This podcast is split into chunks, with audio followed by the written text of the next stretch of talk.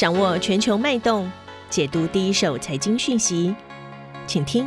丁学文的财经世界。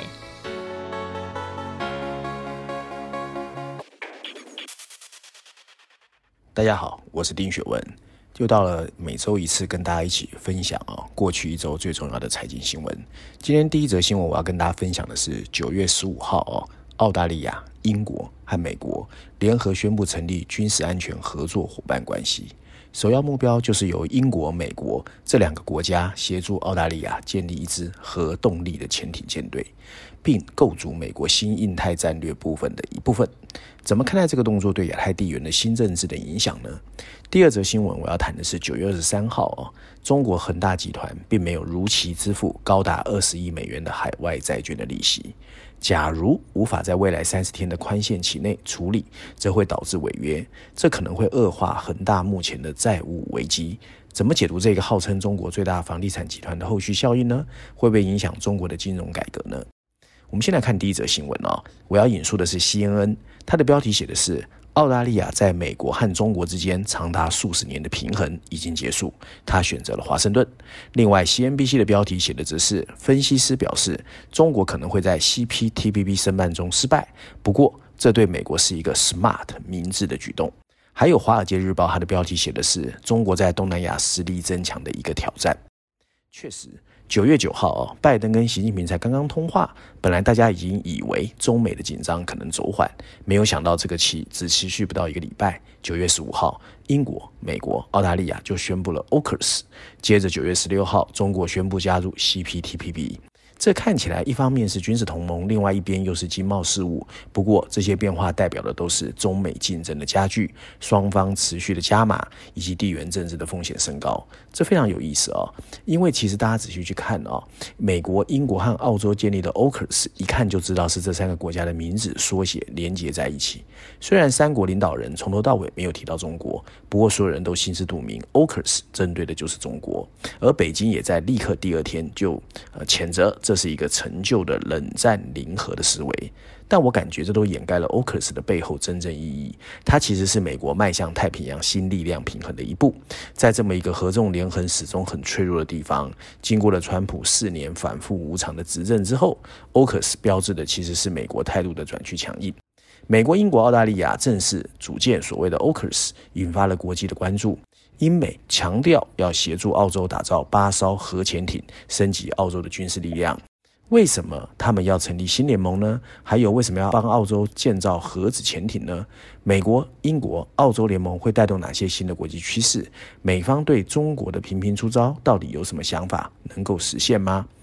九月十五号啊，这个联盟呢一出之后，立刻震动国际社会，主要有两个原因啊。第一个。大家可能不知道，这是美国五十年来第一次对海外输出核潜艇的技术。另外呢，虽然三国领袖没有提，但是大家都知道是针对中国，这当然会引起大家的注意，代表地缘性政治是不是又出现了？那首先我要先跟大家说一个概念哦，核子动力潜艇啊，其实当然就是用核能作为动力的潜艇，不过它跟传统的柴电动力潜艇相比，它有有更强的续航力，可以航行更久更远，而且在水底下可以潜行更久的时间，几个月哦。而且相对来说比较安静，所以对中国来说当然会有威胁哦。那这一次他之所以会筹组新联盟呢，我认为有四大主因。第一个当然是要重申对中国的挑战，转移阿富汗的势力，因为大家知道拜登在阿富汗其实是一鼻子灰哦。怎么让大家重新发现哦？美国已经从中东问题移回亚太，我觉得是第一个原因。第二个原因当然是为了增强澳洲的投射能力，扩充他的军力，协防台湾的南海。因为南海在过去几年，中国确实相对来说比较强势，我觉得对美国来说，它必须需要一个支点。第三个原因就是部件南方的美军，降低美国压力跟威胁。大家都知道，虽然中国是目前全球最大的威胁，但毕竟美国跟中国隔了一个太平洋，所以如果澳洲能够跟它结合，对美国来说其实还是有一定的作用。最后一个原因当然就是英国刚刚脱离欧盟哦，它也必须有一个比较好的杠杆点，重返世界体系。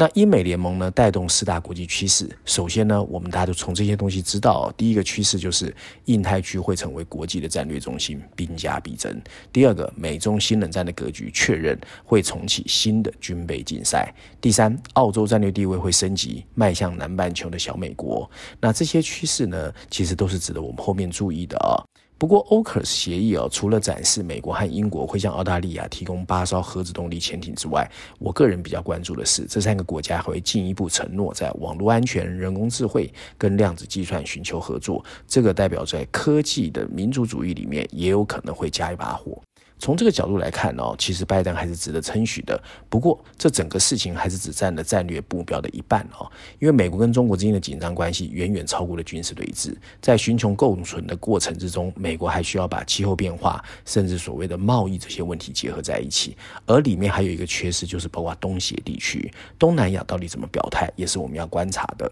我的想法是什么？除了本来就和美国统一阵线的日本、印度和台湾之外，东协诸国的反应确实最耐人寻味。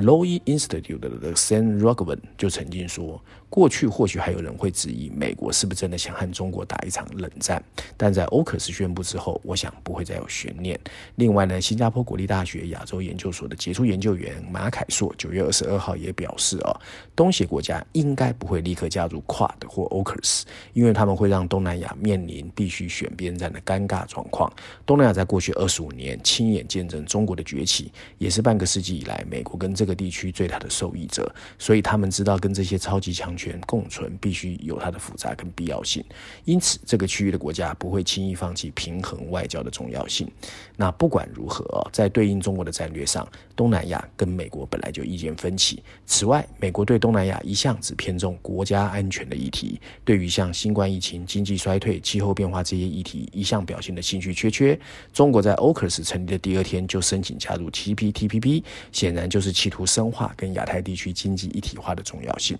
即便最后结果不乐观，但这也凸显了一个事实，那就是在经济层面上，无论 RCEP 或 CPTPP，美国都还要加把油啊。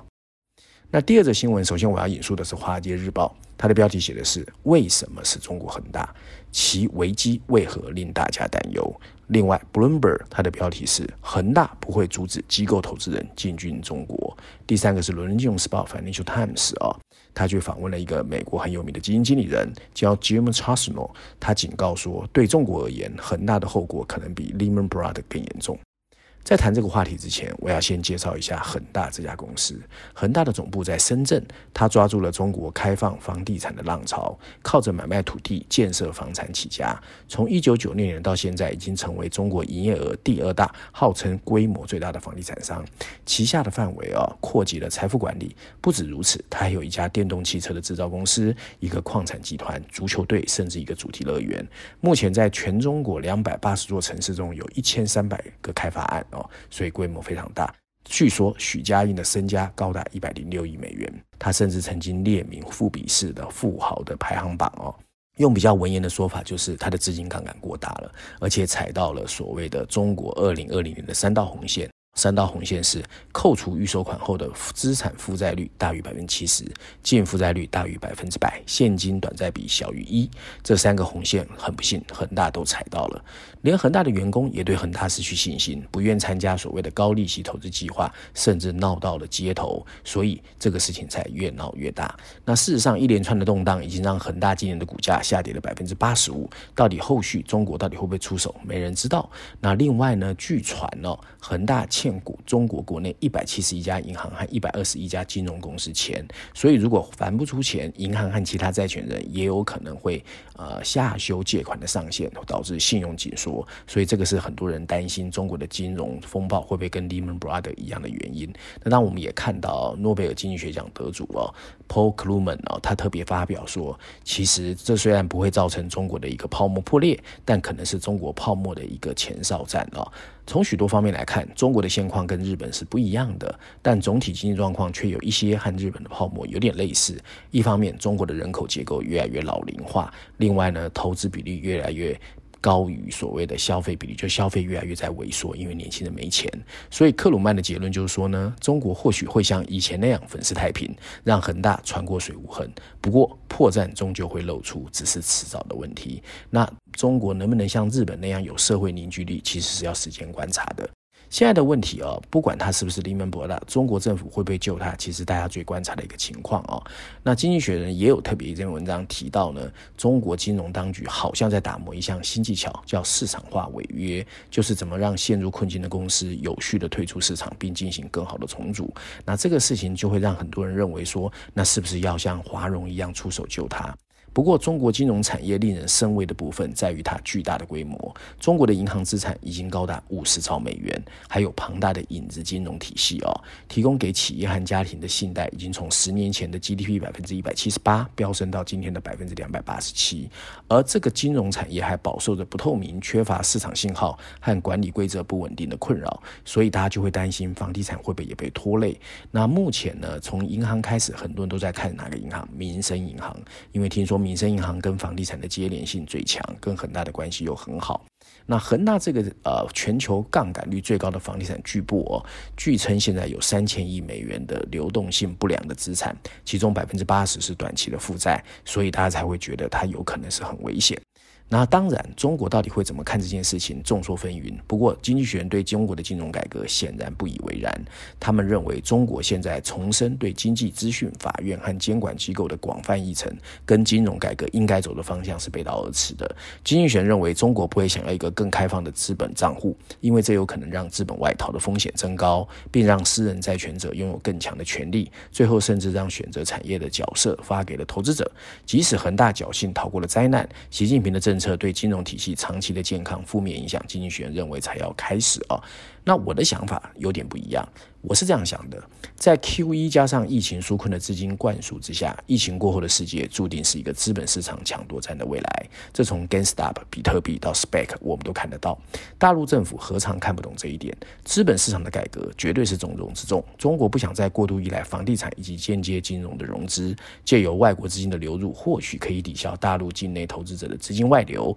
还可以让大陆市场更加的规范化。首先，我们不应该再把大陆看作新兴市场，因为它确实正走向全球最大经济体的路上。另外呢，最近几年，过去一年半，借由在五 G、数位化、半导体、电动车、人工智慧的重大投资，我们不能不承认，它其实在有一些前沿科技是有独领风骚的。最重要是，过去二十年，MSCI 的中国指数报酬率百分之五百二十一，远高于 MSCI 欧洲指数的百分之九十八，而呃，它的 GDP 已经占全球百分之十六，也高于欧洲的百分之十五点四。可是，在 MSCI 的权值只有百分之五，光这个资本加码的巨大空间就让人充满想象。不管全球投资人怎么争锋看待大陆市场的未来，不要忘记资本的本性永远是逐利。疫情爆发给了中国一个整军经武的机会，现在就看整个经济改革和资本市场建设哪个抢得先机。这或许会是定调中国未来十年发展的关键时刻。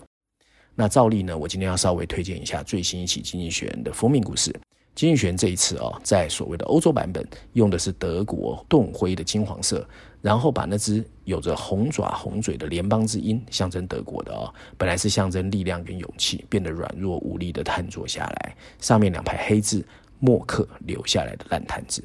那这一次的封面故事的标题写的是一个巨人的离开，说的就是德国现在的总理哦，Angela Merkel 哦。默克留下的烂摊子，德国背诵推崇的总理继任者会面临未解决的重大问题。